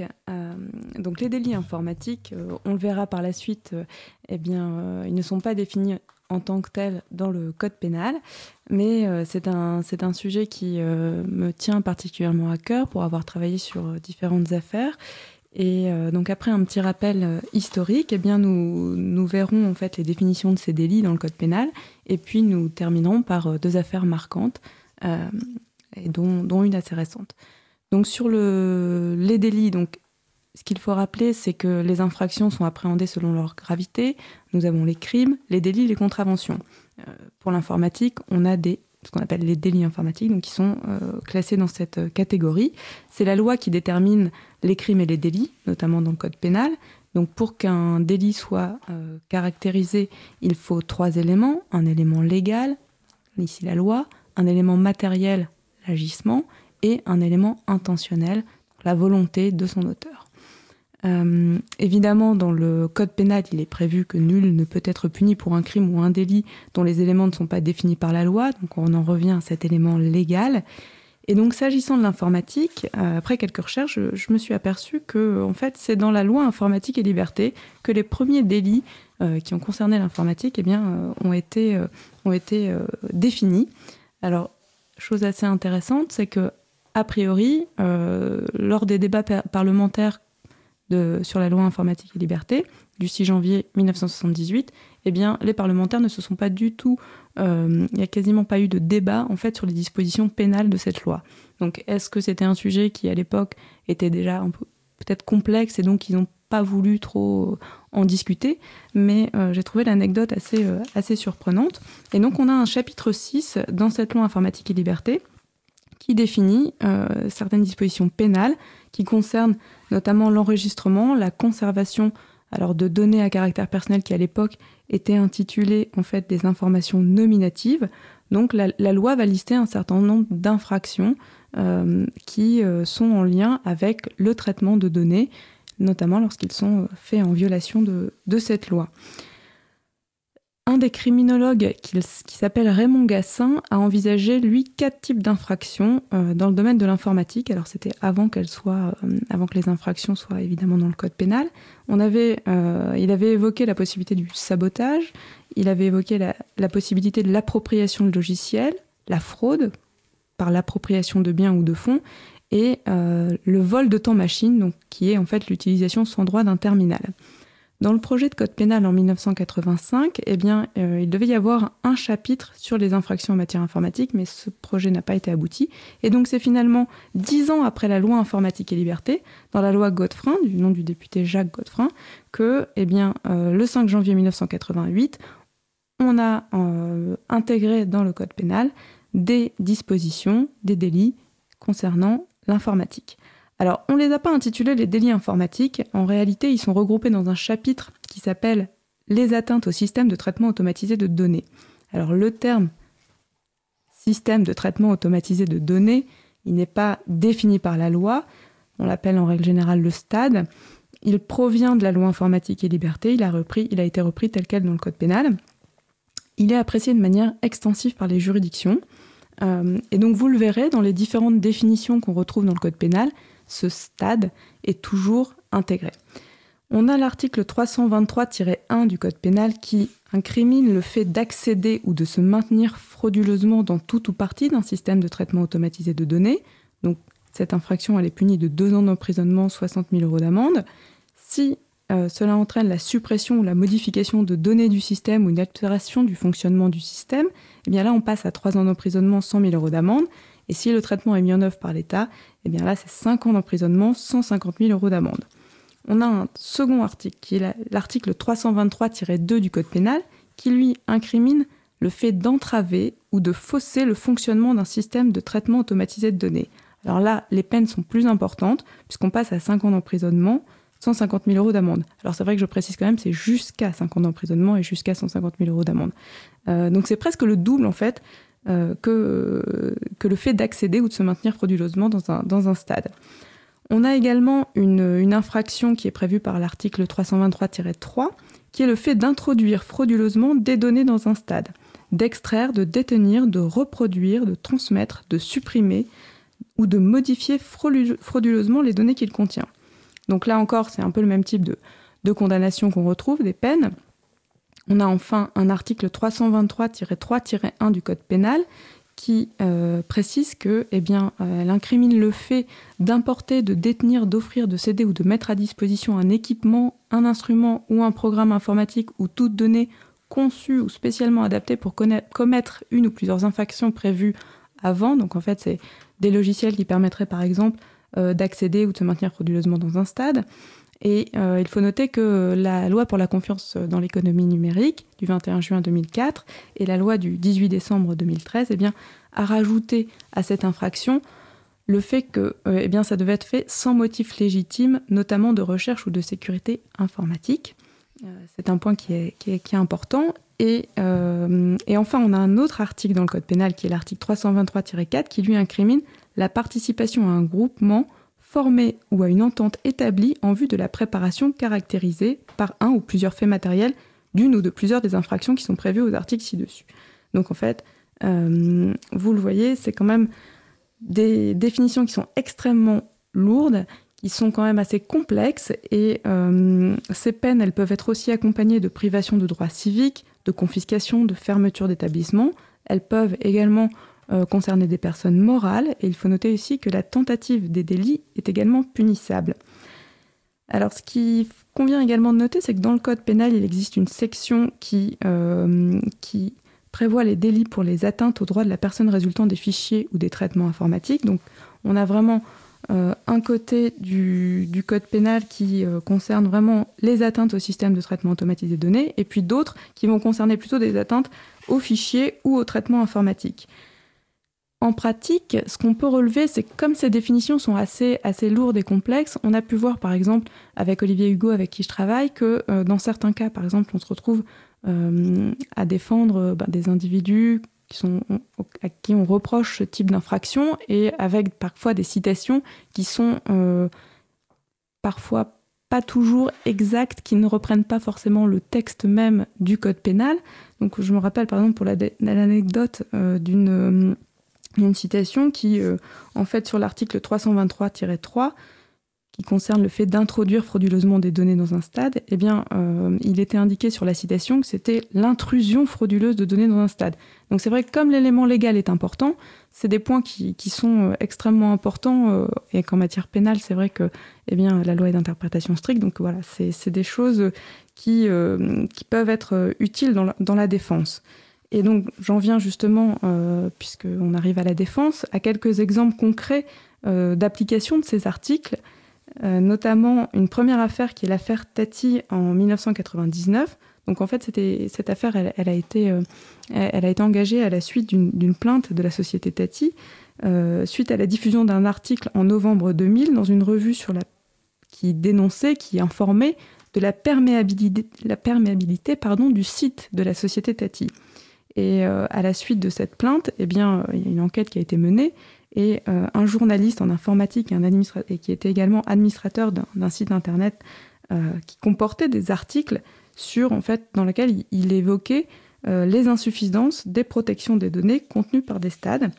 Et il expliquait avoir pénétré à plusieurs reprises sur le site internet de la société Tati et qu'il avait pu euh, accéder au répertoire de fichiers de données nominatives, donc des, fichiers qui contenaient des données à caractère personnel, et même à ces données elles-mêmes, et, euh, ce, par la simple utilisation des fonctionnalités du navigateur Netscape. Donc ce journaliste, il a alerté euh, l'éditeur du site, et ce qui est intéressant, c'est que finalement, après un premier accès en 99, il envoie un message de mise en garde qui ne fait pas l'objet d'une réponse. Il réitère l'expérience l'année d'après il renvoie un nouveau message constatant que c'était toujours possible pour lui d'y accéder. Et là, à la suite de ce second message, les données ont été, euh, euh, sont devenues inaccessibles par l'intervention du nouvel exploitant du site. Ce journaliste a tout de même été poursuivi pour avoir, entre novembre 1997 et novembre 2000, accédé ou s'être maintenu frauduleusement dans le stade de la société Tati. À l'audience, le journaliste a expliqué qu'il pouvait facilement accéder aux données, dont des fichiers clients, par la simple navigation euh, sur Internet. Et il y a eu un premier jugement le 13 février 2002. Euh, dans ce jugement, le tribunal a retenu que eh aucun élément de la procédure ne permettait d'établir qu'il avait fait usage pour accéder aux fichiers d'autres manipulations que simplement celle de la navigation, que la société Tati ne démontrait pas que les fichiers étaient protégés par des codes ou des clés d'accès, euh, et que les messages en fait qui, avaient été envoyés, hein, il avait conservé la preuve des messages envoyés aux exploitants, à l'exploitant du site, eh bien démontraient clairement l'existence de failles. Et donc que ces éléments, euh, au regard de ces éléments, en fait, le fichier était donc clairement accessible par la seule utilisation de fonctionnalités du navigateur. Euh, ce qui est intéressant, c'est que malgré cela, le, tribunal a quand même considéré qu'il était coupable d'un accès frauduleux euh, dans un système de traitement automatisé de données. Euh, étrangement, alors, la question du maintien dans le dispositif du jugement euh, eh bien, a disparu. C'est-à-dire qu'en fait, dans le corps du jugement, les juges retiennent l'incrimination, mais ne la visent plus dans le dispositif. Et donc, cette personne a été condamnée eh bien, à 1000 euros d'amende avec sursis. La société Tati, qui était à l'initiative de la plainte, a été euh, déclarée recevable dans sa constitution de partie civile, mais elle a été déboutée de ses demandes. Alors, là où le dossier a pris une tournure intéressante, c'est que le procureur de la République a lui-même interjeté appel de ce jugement de condamnation. Et euh, dans ses conclusions, il explique, euh, l'avocat général explique qu'en réalité, pour lui, il y a une véritable contradiction dans la motivation du jugement entre le fait de dire que le prévenu s'est contenté de naviguer sur Internet, qui n'a pas commis d'autres manipulations pour pouvoir accéder euh, à ces données, et en même temps de dire qu'il avait conscience, puisque à partir du moment où il est condamné pour l'accès frauduleux, c'est que l'élément intentionnel est réuni, et donc il avait conscience eh de commettre un délit. Et la Cour d'appel de Paris, dans un arrêt du 30 octobre 2002, a infirmé ce jugement et a relaxé euh, le journaliste en question en considérant qu'il ne pouvait pas lui être reproché d'accéder aux données ou de se maintenir dans des parties d'un site qui peuvent être atteintes par la simple utilisation d'un logiciel grand public de navigation, et que dans la mesure où l'exploitant du site n'avait mis aucune protection, euh, eh bien, il devait considérer que les services en question et les parties du site n'étaient pas réputés, étaient réputés non confidentiels, donc ça veut dire qu'elles étaient publiques, à défaut d'indications contraires ou d'obstacles pour, pour l'accès, en fait. Et donc, euh, que le, même raisonnement est appliqué pour les, données nominatives. En fait, là, la Cour considère que ce journaliste ne pouvait pas savoir, en accédant à ces données, que les, personnes concernées n'avaient pas donné leur accord. Et donc, l'ensemble de ces éléments a conduit la Cour à eh bien, infirmer le, jugement et relaxer le journaliste. Il faut noter euh, un, changement de jurisprudence puisque dix ans après, on a cette affaire Bluetooth euh, qui a été assez euh, marquante. Et dans cette affaire, en fait, un, des journalistes, un autre journaliste, lui avait récupéré et publié 8 gigaoctets de données de l'Agence nationale de sécurité sanitaire de l'alimentation, de l'environnement et de la santé, auxquels il avait eu accès en naviguant dans l'arborescence des fichiers du site depuis son navigateur. Là, après une plainte de cette agence, eh bien, il est convoqué euh, cette fois-ci pour trois délits. Le délit d'accès frauduleux à tout ou partie d'un stade, le délit de maintien frauduleux dans tout ou partie d'un stade, et la troisième infraction qui est importante, le vol. Donc, c'est-à-dire, euh, conformément à la définition de l'article 311-1 du Code pénal, c'est la soustraction frauduleuse de la chose d'autrui. Cette infraction, on ne la retrouvait pas dans, l'affaire qui concernait Tati. Dans un jugement du 23 avril 2013, la 11e chambre du TGI de Créteil à relaxer le journaliste. Elle rejette la qualification d'accès et maintien frauduleux dans un stade et elle rejette également la question du vol. Donc on peut considérer que la jurisprudence qui était appliquée euh, par, euh, par le tribunal de grande instance de Paris dans l'affaire Tati était appliquée. Sauf que euh, eh la Cour d'appel de Paris n'a pas vu les choses de la même manière, puisque dans un arrêt du 5 février 2014, elle a considéré que l'accès n'était pas frauduleux, puisqu'il avait librement accédé au contenu du site, mais en revanche le maintien l'était, car il avait conscience qu'il n'aurait pas dû accéder au fichier. Et euh, il est donc condamné, cette fois-ci, à une amende euh, de 3000 euros. Il faut savoir que cette décision a été confirmée par la Chambre criminelle de la Cour de cassation par un arrêt du 20 mai 2015. Euh, et que une décision récente du 28 juin 2017 va un peu plus loin puisque là elle consacre également euh, le, vol de données, euh, mais cette fois-ci plus sur l'Internet, mais dans un réseau d'entreprises. Donc dans cette affaire, eh bien, la personne était, a été condamnée également pour vol de, vol de données. Écoute, euh, merci Noémie. On va préciser les noms de ces deux journalistes. Euh, ça va me faire l'occasion de faire une annonce. Donc, c'est Bluetooth et Quittez-toi. Bluetooth, c'est Olivier Laurelli et Quittez-toi, c'est Antoine Champagne. Alors, l'annonce, c'est tout simplement que depuis, ils sont, bah, ils sont toujours journalistes. Hein. Euh, je ne sais pas si Bluetooth se revendique comme journaliste, mais je crois. Et ils ont un site qui s'appelle reflet.info, reflet avec un S. Et là, ils ont lancé un appel à cofinancement pour leur premier documentaire d'investigation qui atteint 90% de la somme demandée, donc qui est de 20 000 euros. Donc, je vous encourage à aller sur le site reflet.info avec un S ou d'aller directement sur la page de l'April, il y aura les références. Également les références des affaires citées par euh, Noémie Berger, donc euh, sur euh, des intrusions sur des stades, et non pas des stades de foot, un stade voulant dire évidemment, comme elle l'a dit, système de traitement automatisé de données.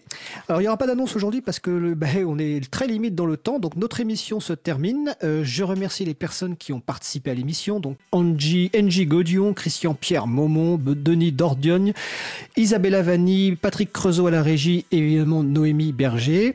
Vous retrouvez sur le site de l'April toutes les références. La prochaine émission aura lieu mardi 23 avril 2019 à 15h30. Notre sujet principal portera sur les entreprises du logiciel libre. Nous vous souhaitons de passer une belle fin de journée. On se retrouve mardi prochain et d'ici là, portez-vous bien.